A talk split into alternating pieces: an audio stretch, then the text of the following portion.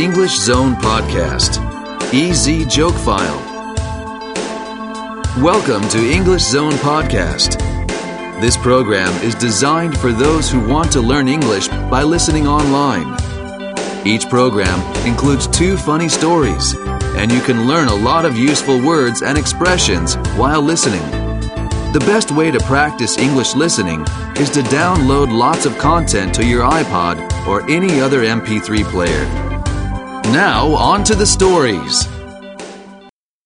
Story 35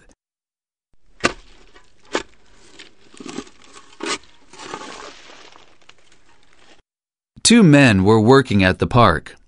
One was digging a hole, and the other was coming from behind him and filling the hole. They were working very hard, doing this over and over. A man was watching this from the sidewalk and was amazed at how hard they were working, but couldn't understand what they were doing. Finally, he walked up to them and asked, I am impressed with how hard you work, but what are you doing? The hole diggers replied, well, the guy who plants the trees is sick today. Oh yeah. Oh, yeah. Story 36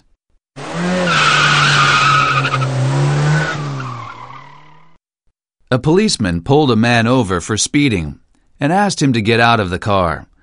He looked at the driver's face and said, Sir, I can't help but notice your eyes are bloodshot. Have you been drinking?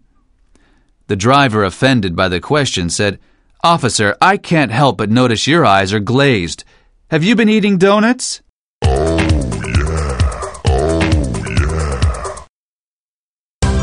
Thank you for listening to English Zone Podcast. You'll hear many more funny stories next time.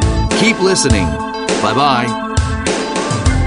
This podcast has been brought to you by English Zone. To find out more, visit www.englishzone.jp.